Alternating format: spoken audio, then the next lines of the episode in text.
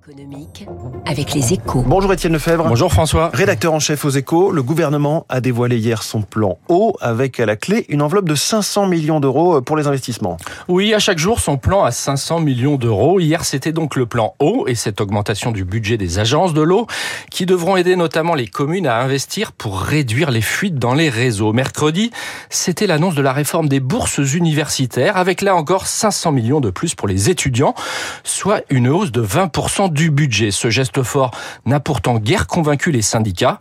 Un signe de plus qu'il apparaît très difficile de sortir du quoi qu'il en coûte et des milliards qui ont été déversés pendant la crise Covid.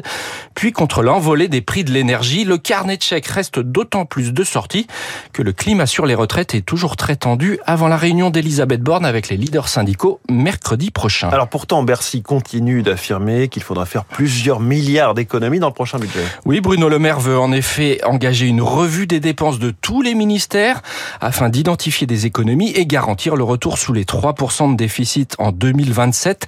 Paris devant envoyer sa nouvelle feuille de route à Bruxelles avant fin avril. Mais pour l'heure, les seules annonces qui ont été faites concernent la loi de programmation militaire, avec un budget défense qui devrait grimper de 3 milliards par an d'ici 2030, et des moyens en plus au Quai d'Orsay pour calmer la grogne des diplomates. Quant aux économies souvent évoquées sur la politique du logement, elles risquent de rester encalminées dans un contexte de chute des chantiers. Il y a quand même des bonnes nouvelles sur le front budgétaire. La baisse des prix du gaz va permettre à Bercy de réaliser de grosses économies sur son bouclier tarifaire. Les aides pourraient ainsi être débranchées à l'été sans que les prix montent. De quoi soulager un peu le carnet de chèques de l'État. Merci Étienne Lefebvre, la une de votre journal Les Échos ce matin, le pari de la voiture électrique abordable. On vient de parler d'eau, on va parler de gaz dans un instant, comme ça on ne mélange pas les deux. Il est 7h12.